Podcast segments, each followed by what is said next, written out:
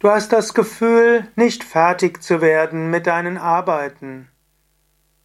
Was könntest du machen vom Vedanta-Standpunkt aus? Lasst uns hören, was Shankara erzählt.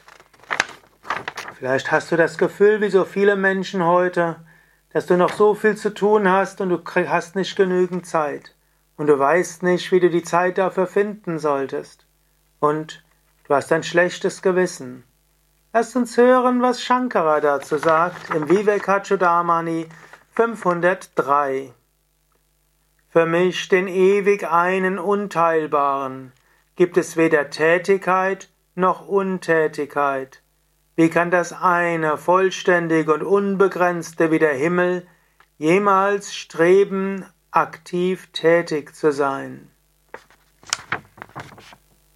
Sei dir einfach bewusst, Du bist das unsterbliche Selbst. Letztlich machst du gar nichts.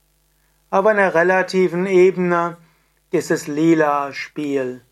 Du tust, was du tun kannst, so gut wie du es tun kannst. Aber in Wahrheit tust du nichts. Du bist das unsterbliche Selbst. Der relativen Ebene macht dein Körper und deine Psyche. Sie werden niemals ausreichend gut alles machen. Denn diese physische Welt und diese relative Welt ist relativ. Vollkommenheit gibt's nur im Selbst. Daher tue, was du kannst, so gut wie du es kannst. Lächle über diese Maya und die Schwierigkeiten, die damit verbunden sind.